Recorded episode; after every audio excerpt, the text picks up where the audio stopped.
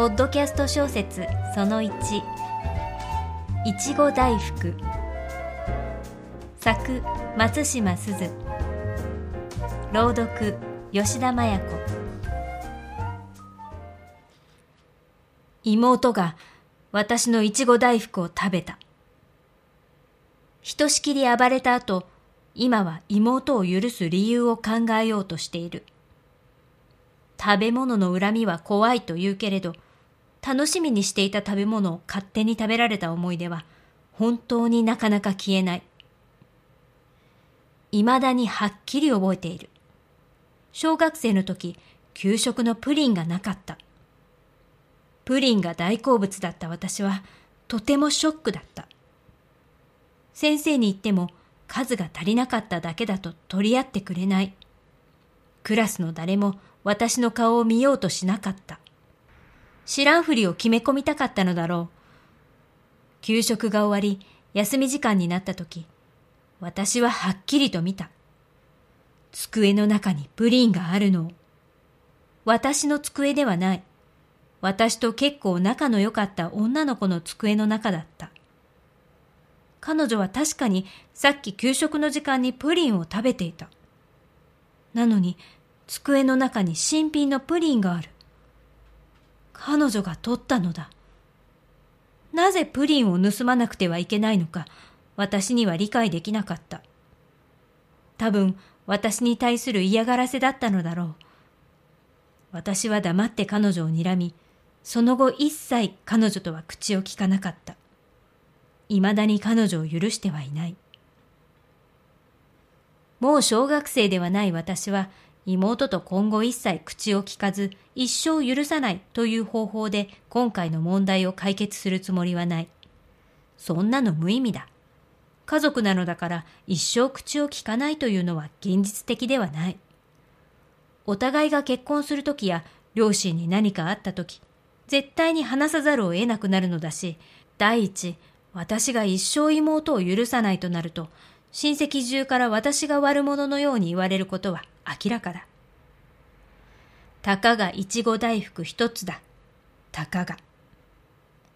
私が今日一日、このささやかな幸せだけを楽しみに嫌な仕事を何とかこなして疲れ果てて家へ帰ってきたとしても、その辺のコンビニで買える手軽ないちご大福ではなく、遠くの町の有名なお菓子屋さんで買ってきたとっておきのいちご大福だったけれども、妹の分もちゃんと買ってきてあったので、私の分まで食べる理由は全くなかったという非常に許しがたい状況にあるといえども、一生許さないというのは多分やりすぎだ。本当は一生許したくないけど。まずは落ち着いて私の分までいちご大福を平らげてしまった妹の気持ちを考えてみよう。彼女は私がどんなにこの大福を食べることを楽しみにしていたか知っていたはずだ。昨日話したばかりなのだから。でも食べた。なぜ？その1、食べてみたら思いのほか美味しくて、どうしてももう一つ食べたくなって我慢できなかった。その2、二つとも妹のものだと思っていた。私の分はもう食べたものだと思い込んでいた。あるいは、そういえばごまかせると思った。その3、そもそも私の気持ちなんて考えなかった。その4、ダメだ。余計に腹が立ってきた。もっと前向きに考えなくては。その4、どうしても食べなければならない状況にあった。例えば、妹が一人で家にいる時に強盗が入ってきて、妹と遭遇したのに逃げずに居直り、いろいろやりとりがあった後、そのいちご大福を二つとも食べないと殺すと脅された。あるいは、妹は実は先天性の糖尿病で、突然低血糖になり、血糖値が下がりすぎて倒れそうになった。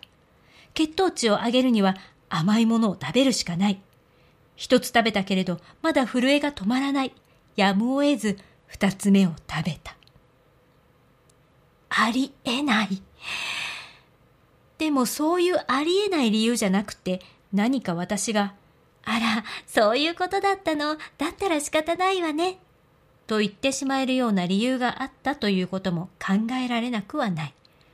ほぼ考えられないが、可能性はゼロではない。そうだ。いいことを思いついた。冷静に理由を聞くのだ。妹が帰ってきたら怒りを見せず、ただ冷静に聞く。いちご大福がないんだけど知ってる？と。妹を責めたり疑っているような態度がみじんも見えないように平静を装って。そうすれば意外に素直に謝るかもしれない。あるいは罪悪感から見え見えの嘘をつくかもしれない。どっちでもいい。それはどっちでもいいのだ。謝っても嘘をついてもこっちのものだ。謝ったらそこは責めず、いいのよ。でも明日買ってきてよ。どうしても食べたいからお願いね。と、毅然とした態度を取れば、多分彼女は買ってくる気になるだろう。見え見えの嘘ならなおさら、買ってきてと言いやすい。よし、それで手を打とう。妹が素直にいちご大福を買ってきてくれたら許せる。きっと何もなかったかのように元の生活に戻れるのだ。リビングのソファに座り込んでじっと考えていた私が、ようやく答えにたどり着いて目を開けたとき、ちょうど妹が帰ってきた。私は立ち上がり、早速行動に起こす。ねえ、ミキ、私のいちご大福知らない？見当たらないんだけど。すると妹はさっと振り返って私を見た。その目は私の予想に反して冷静で、どこか冷たくもあった。横目で私を威圧するような毅然とした視線を私に向けたまま、妹は言った。お姉ちゃんが私の彼氏を取ったから仕返しに食べたの。そう言って妹は体を私の方に向け、正面から私を睨んだ。感謝してよね。このぐらいのことで許してあげるんだから。妹の声は怒りを押し隠してあくまでも静かだ。ダメだ。ここで視線をそらしてはいけない。妹の視線を真摯に受けなければ。後ずさりしたくなる気持ちを抑え、私は妹の眼光に耐え続けた。すると妹は、ふんと大きく鼻息を吐き、くるりと振り返って自分の部屋へ入っていった。足の力が抜けてソファに崩れ落ちた。すぐに声が出ず、私は何度か口をパクパクさせた後、妹の部屋のドアに向かって、ありがとうね。また買ってきてあげるから。と言って目を閉じた。ポッドキャスト小説いちご大福。朗読は吉田麻也子でした。次回もお楽しみに。